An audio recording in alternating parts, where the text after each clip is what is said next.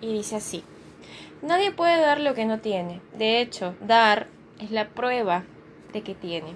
Hemos hecho mención de esto anteriormente. Mas no es eso lo que hace que sea difícil de creer.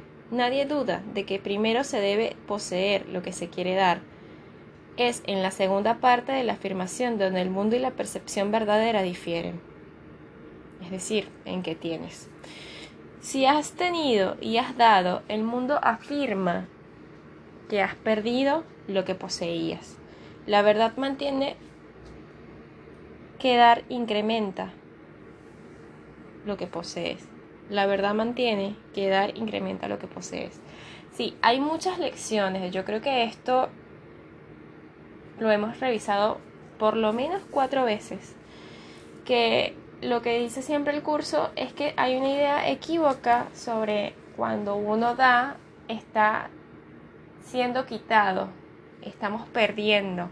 En lugar de haber una ganancia o existir una recompensa, hay una...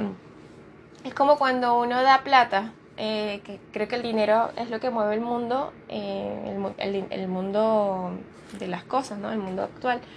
Y cuando uno da dinero, eh, de hecho, hasta cuando uno paga un servicio, a veces se siente ese resquemor de que estás pagando, uy, estoy pagando. Y no estás dándolo con agradecimiento de que recibiste un servicio a cambio o gracias a que estás pagando, puedes seguir teniendo un servicio a cambio, bien sea luz, agua, internet, whatever, todo lo que uno. Entonces, esa idea está tan, tan, tan arraigada a nuestra sociedad, o mejor dicho, al mundo de las ilusiones, en términos de, del libro, y es la que crea, eh, cree que, que, que uno no se puede bendecir a uno mismo al dar una bendición. Bueno, ¿cómo puede ser esto posible? Pregunta Jesús. Pues es seguro que si das una cosa finita, tus ojos físicos dejarán de percibirla como tuya.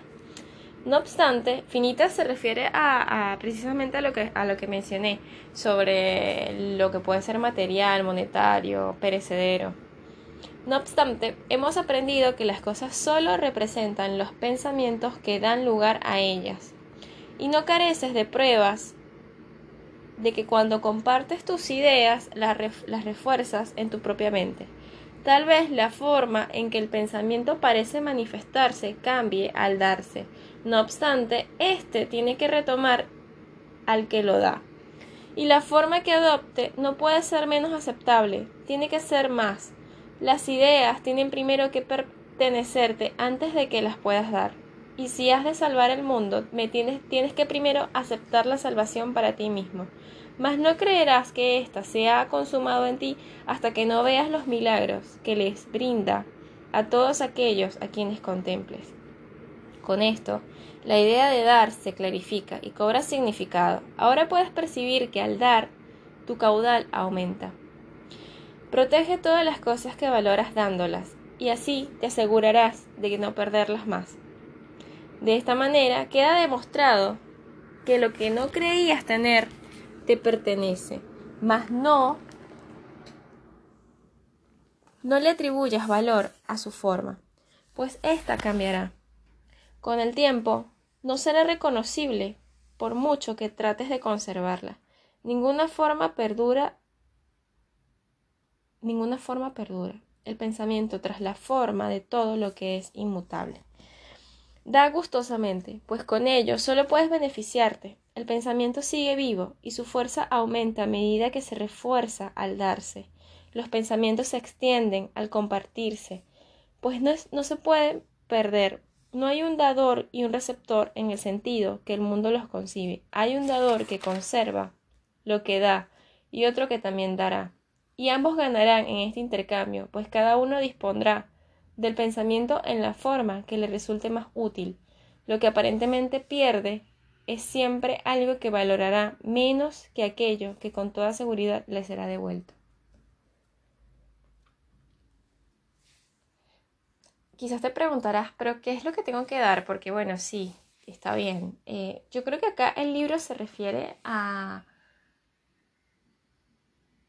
a dar. A mí me pasaba, lo voy a, poner un ejemplo en la universidad, cuando alguien necesitaba ayuda con un material, siempre había compañeros que, que, que no querían dar, o incluso yo misma, darle lo que habían aprendido libremente. De hecho, una vez, lo recuerdo claramente, un compañero me, me, me mintió sobre, va, yo, yo, ya, estoy hasta juzgando.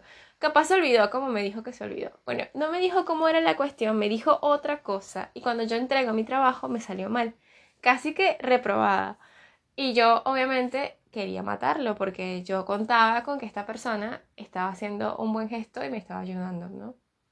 Pero bueno, si, si yo pensara en esta otra persona como que alguien que no me quiso dar esa información, en realidad no estaba, no es, primero estoy poniendo un ejemplo medio que no, no da, pero la cuestión está en que esa opción de dar, no importa cómo le vaya al otro compañero, tú lo estás haciendo con todo el gusto y quieres que esa persona le vaya bien. Es lo mismo que cuando damos yo lo veo en el tema del libro, lo veo más hacia la percepción. Obviamente con las cosas materiales que son de alguna manera eh, percepciones también nuestras que le, le otorgamos significado. Y lo más loco es que a veces damos esas cosas materiales con un sentimiento de, de, de, no querer darlo. Y ese sentimiento, que eso no lo dice el libro, ese sentimiento, esa emoción, eh, nos juega, eh, nos juega mal. Tenemos que darlo con alegría, con, con entusiasmo, con felicidad, para que eso de alguna manera se replique y llegue a más personas. Entonces, ¿qué es lo que nos dice el libro principalmente? Si nosotros damos la salvación, eh, la salvación está en que cuando alguien te ofenda o sientas que estás siendo ofendido, inmediatamente tú cambias la percepción que tienes, aceptes lo que está pasando y lo perdones y te perdones a ti mismo es como inmediato. Al tú dar el perdón, al tú ofrecer la salvación, estás dando una bendición a ti mismo, que se regresa a ti mismo, perdón. No te estás quedando con eso. En cambio, ¿qué pasa cuando estamos enojados y muy molestos porque alguien nos lastimó? Porque él me hizo eso. Porque bueno, el ego te hace creer que esa persona te puede lastimar. Y no te das, no, no das, no sueltas el perdón. Miren, hay personas y familias que llevan años, 60 años odiando a alguien, 60 años, 50 años teniendo rencor, que ni siquiera se dan cuenta y dicen, no, no, no, yo, yo eso lo superé. Pero cuando apenas mencionas la palabra que tiene alguna relación con esa otra persona, de inmediato salen un montón de sentimientos que tú dices, wow, de verdad lo perdonaste. Entonces lo que está diciéndote la lección acá es que tienes que bendecir al otro, tienes que perdonarlo, tienes que permitir que el, el milagro ocurra en él para que eso se te regrese, porque al final todo lo que estás haciendo es perdonándote a ti mismo, bendiciéndote a ti mismo.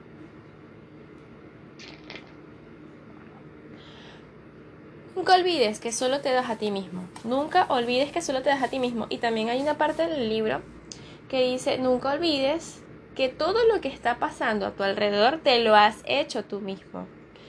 El que entiende el significado de dar no puede por menos que reírse de la idea de sacrificio. Tampoco puedes dejar de reconocer las múltiples formas en que éstas se pueden manifestar. Se ríe a sí mismo de dolor y de la pérdida, de la enfermedad y la aflicción, y de la pobreza, del hambre y de la muerte. Reconoce que el sacrificio sigue siendo la única idea que yace sobre todo esto, y con su dulce risa todo ello sana. Lo que dice acá es que hay muchas veces que escuchamos al ego, que es la monkey mind, diciéndonos cosas, ah, pero esta persona, viste, que como que empiezas a maquinar. Y, y cuando te das cuenta que parece un niño que está haciendo mm, berrinche por una estupidez, ahí, en ese momento, en ese preciso momento, tú, en, en, en general, logras eh, reírte, porque dices, wow, qué, qué cómico lo que me está pasando, ¿no? Estoy, estoy aquí maquinando contra mi hermano y resulta que, que no tiene la culpa de nada y que es tal como, como es, o sea, no, no tengo por qué sentirme mal por lo que hace mi hermano, no me está haciendo nada, todo esto me lo estoy haciendo yo mismo, ¡Ey, reacciona! ¡Reacciona! Bueno, sigo.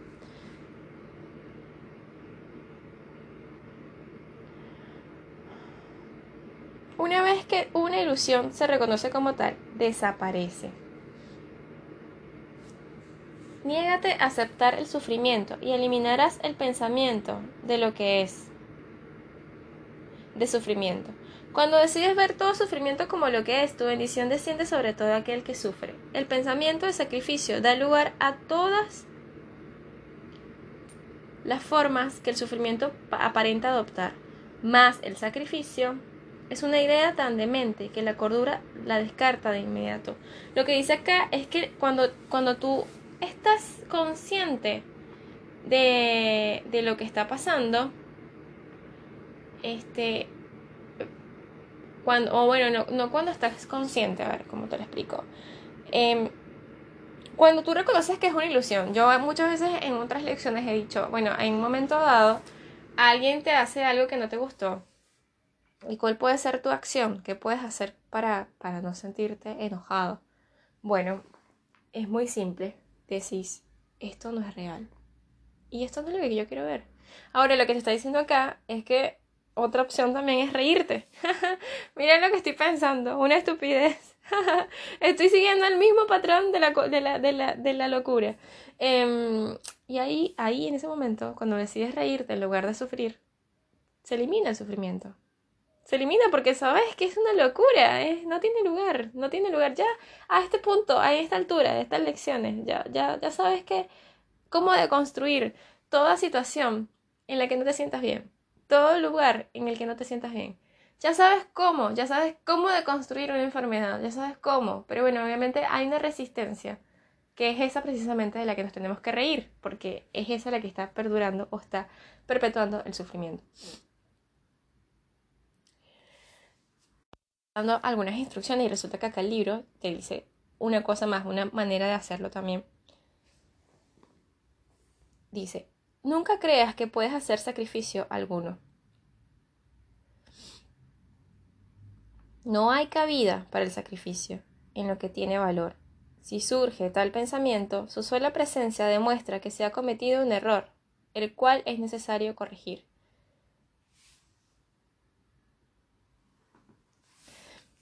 Tu bendición lo corregirá. Habiéndose dado a ti primero, ahora es tuya, para que tú, para que a tu vez la des. Ninguna forma de sacrificio o de sufrimiento puede prevalecer por mucho tiempo ante la faz de uno que se ha perdonado y bendecido a sí mismo.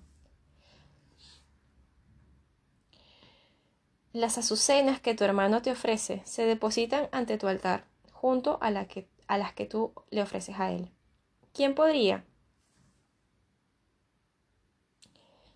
tener miedo de contemplar una santidad tan hermosa? La gran ilusión del temor a Dios queda reducida, ante, ante, reducida a nada ante la pureza que aquí has de contemplar. No tengas miedo de mirar. La bendición que has de contemplar eliminará todo pensamiento relativo a la forma, y en su lugar dejará allí para siempre el regalo perfecto, el cual aumentará eternamente, será eternamente tuyo y eternamente ofrecido. Ahora somos uno en pensamiento, pues el miedo ha desaparecido, y aquí, ante el altar a un solo Dios, a un solo Padre, a un solo Creador y un solo pensamiento, nos alzamos junto con el único Hijo de Dios, sin separarnos de aquel que es nuestra fuente, ni distanciándonos de los hermanos que forman parte de nuestro único ser, cuya inocencia nos ha unido a todos cual uno solo. Nos alzamos en gloriosa bendición y damos tal como hemos recibido. Tenemos el nombre de Dios en nuestros labios, y cuando miramos en nuestro interior, Vemos brillar la pureza del cielo en nuestro reflejo del amor de nuestro Padre. Ahora somos bendecidos y ahora bendecimos al mundo. Queremos extender lo que hemos contemplado porque queremos verlo en todas partes. Queremos verlo refulgir con la gracia de Dios en todos nuestros hermanos. No queremos que se le niegue a nadie nada de lo que vemos. Y para cerciorarnos de que esta santa visión es nuestra, se la ofrecemos a todo lo que vemos, pues allí donde la veamos, nos será devuelta en forma de azucena, que, que podremos depositar sobre nuestro altar, convirtiéndolo así en un hogar, que la inocencia misma, la cual mora en nosotros y nos ofrece su santidad para que sea nuestra. Hermano, esto es muy, muy, muy simple. Es cada vez más simple, de hecho. Somos bendecidos y ahora bendecimos al mundo. Entrega todo resquemor, toda idea confusa, toda mentira.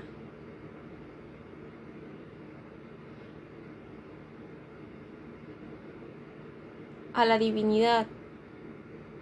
Y date cuenta que al tú darle a ese hermano la inocencia, y cuando digo la inocencia, digo eh, eh, el saber que no te hizo nada, el saber que no está haciéndote nada malo, el saber que todo eso que crees que es malo en él son ideas preconcebidas, son ideas que hemos construido en este mundo, son ideas que se han materializado de este mundo. Y que al tú postrarte sobre esa locura y decirle basta, yo no te hago más caso, ya yo no te escucho más, no tienes nada que enseñarme, ya no tengo que aprender de ti, ya no tiene sentido escuchar esta locura. Ahí en ese momento estás dando la bendición a tu hermano y esa bendición se te regresa y comienzas a ver todo más lindo, comienzas a ver que tus relaciones empiezan a sanar, comienzas a darte cuenta que, que, que es más sencillo de lo que parecía ser y de que tú te estabas ahogando en realidad en un vaso de agua. Espero que esta explicación haya sido entendible. Sé que en el principio no, no, no lo supe decir, pero bueno, poco a poco las cosas se van transformando para mejor mientras practicamos. El libro nos va despojando de todas esas ideas absurdas y de verdad que hasta estar en el día 187 agarrada de la mano de Dios es maravilloso. Yo tendría que estar angustiada por un montón de cosas, entre esas el no tener trabajo. Y resulta que estoy tan tranquila, es como que estoy muy tranquila. Y actualmente cualquier cosa que sucede y a cada persona que llegamos, eh, tienes que llegar con una sonrisa, no importa quién sea. Llegar con amor, darle amor.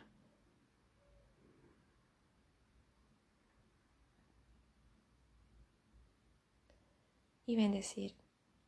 Hermano, te agradezco mucho el estar acá hoy y te